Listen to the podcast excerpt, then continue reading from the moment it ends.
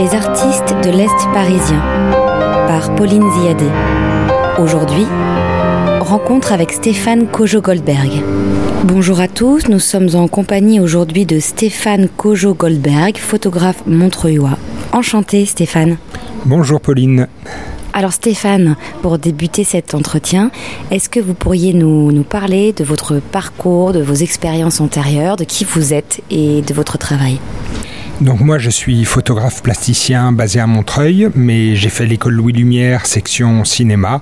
Un peu par hasard, je me suis retrouvé à Los Angeles et j'ai travaillé 10 ans à Hollywood. Puis j'ai repris des études à New York, puis j'ai fait un tour du monde pendant deux ans et euh, je suis revenu à Montreuil en, en 2010 parce que c'est une ville qui me plaisait beaucoup. Ma sœur vivait déjà ici, donc je lui rendais visite. Et en fait, euh, après avoir visité tous ces endroits, tous ces pays, je me suis dit que j'avais envie de travailler comme photographe plutôt que dans le cinéma. Aux États-Unis, vous, vous travailliez dans le cinéma Absolument. Je faisais partie du syndicat qui s'appelle Local 600, qui est le syndicat des caméramans. Vous avez commencé dans le cinéma aux États-Unis, puis vous arrivez à Montreuil et vous décidez de vous consacrer plutôt à la photographie. Absolument. L'avantage quand on travaille dans la photographie, c'est que on a des, coûts fixes assez faibles et on peut vraiment décider en tout cas, moi, j'arrive à décider beaucoup plus que ce n'était le cas dans le cinéma sur quoi et avec qui est-ce que j'ai envie de travailler. Et je trouve cette liberté euh, créative et humaine très agréable d'engager avec des gens et sur des projets euh, qui m'intéressent, qui ont du sens et qui me font plaisir et qui me permettent de gagner ma vie heureusement.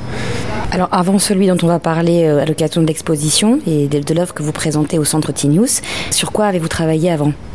Alors avant, j'ai fait un premier livre qui s'appelle Le Tour du monde en 800 jours, qui est la collection de mes photos de mon voyage autour du monde, qui ne comporte que à la fin les informations des pays, parce qu'en fait, moi je me considère citoyen du monde et, la notion de frontière euh, me dérange beaucoup. Je n'y crois pas vraiment.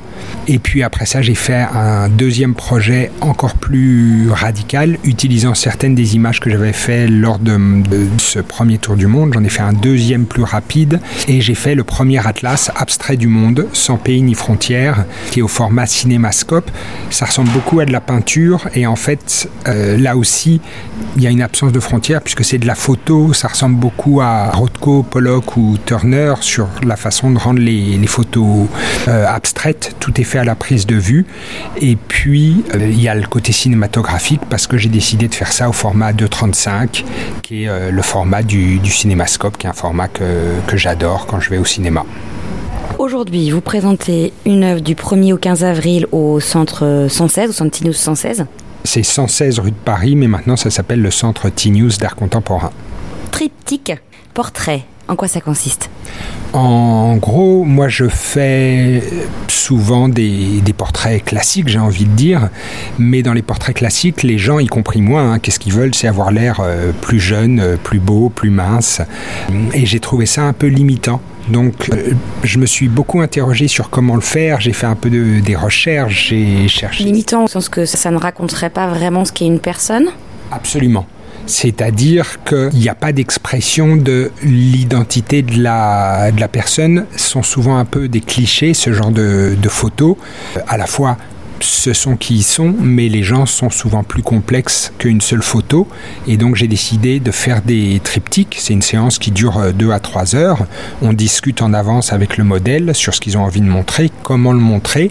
Et à partir de là, on va faire une première photo, une deuxième. J'imprime les deux photos dans mon laboratoire digital que j'ai dans mon studio. Et après, la personne pose entre ces deux photos d'elle pour essayer de donner une image un peu plus complexe et éventuellement euh, montrer qu'il y a plusieurs aspects à sa personnalité. Quand je le regarde, moi ça m'évoque euh, le personnage central entre les deux photos dont vous venez de parler crée comme une alternative de présent. On a l'impression qu'il y a deux clichés et au, au, centre, un présent qui raconte autre chose, ou comme une ligne de fuite. Je dirais que les trois photos représentent des choses différentes. Assez souvent dans les triptyques, les gens sont au centre tels qu'ils sont de façon un peu plus dans la vie de tous les jours, j'ai envie de dire, mais dans certains des triptyques, c'est sur la photo du centre que les gens ont décidé d'être le plus créatif ou original. Là, pour cette exposition, j'ai fait euh, des, des portraits de Montreuilois exprès pour l'exposition. Il y a une jeune fille que je connais qui est passionnée d'anthropologie, mais j'ai découvert qu'elle adorait jouer de la trompette et elle joue très bien. Donc il faut faire une photo avec ta trompette, quoi. Alors que si elle ne faisait qu'une seule photo, elle poserait pas avec euh, avec sa trompette. Il y en a une autre, c'est une femme qui adore son chien. Ben elle a voulu poser avec son chien. Parfois, ce sont des rencontres un peu anodines et étranges. À un dîner, j'étais avec un type qui me dit qu'il se balade toujours avec une arme à feu, ce qui est assez surprenant en France mais je lui ai proposé dans une des photos de poser avec son arme à feu, c'est ce qu'il a fait. Les gens se, racontent beaucoup plus et pour moi en tant que, que, photographe, du point de vue de la rencontre avec le modèle, je trouve ça très intéressant d'apprendre euh, sur mon modèle qui il est, qu'est-ce qu'il a envie de montrer. Les gens, je pense, se sentent euh, libérés parfois montrent des aspects euh, sombres de leur personnalité qu'ils ne montreraient pas s'ils ne montraient qu'une seule image. C'est vous qui les avez choisis ou c'est eux qui sont venus à vous ou il n'y a pas de protocole? Il n'y a pas de protocole. Parfois, c'est des gens qui ont entendu parler de mon travail, qui ont vu mes photos chez des amis, qui me contactent. Et puis parfois, c'est des rencontres que moi je fais où je me dis cette personne ferait un, sujet intéressant euh, pour les triptyques, surtout lorsque j'ai voulu faire des images pour mon livre. J'étais vraiment à la recherche de gens, j'ai envie de dire, qui avaient des histoires à raconter mais il y a vraiment une grande diversité et c'est ça que j'aime beaucoup dans cette ville. Il y a vraiment une grande diversité dans les gens qui vont euh, être montrés. Il y a des gens qui sont un peu connus comme Vicky Bella qui a, un très bon restaurant africain euh, rue Marceau. Il y a une écrivaine. Euh, il y aura une, une demi-douzaine de photos. Puis il y aura mon livre aussi qu'on pourra consulter. Et c'est intéressant ce que vous racontez sur votre rapport qui a changé avec les modèles. Est-ce que ça vous donnerait envie ou pas du tout de les retrouver?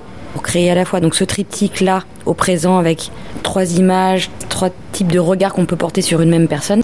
Est-ce que ça vous a donné envie de les suivre dans l'avenir, ces portraits-là, que ces triptyques puissent évoluer dans le temps? Alors ça sera peut-être le cas, ça fait que 5-6 ans que je fais ça, donc les gens n'ont pas encore suffisamment changé, mais je trouverais ça génial qu'effectivement dans 15 ans il y en ait qui viennent me revoir et qui disent euh, je veux faire un... Ou qui déplacent même, ou qui, ou qui éventuellement déplacent une image d'un endroit à un autre ça serait possible. De toute façon, c'est un des gros avantages du, du digital, c'est que tout est archivé, on peut tout garder pour toujours, et donc effectivement changer les, les choses si on en avait envie, absolument.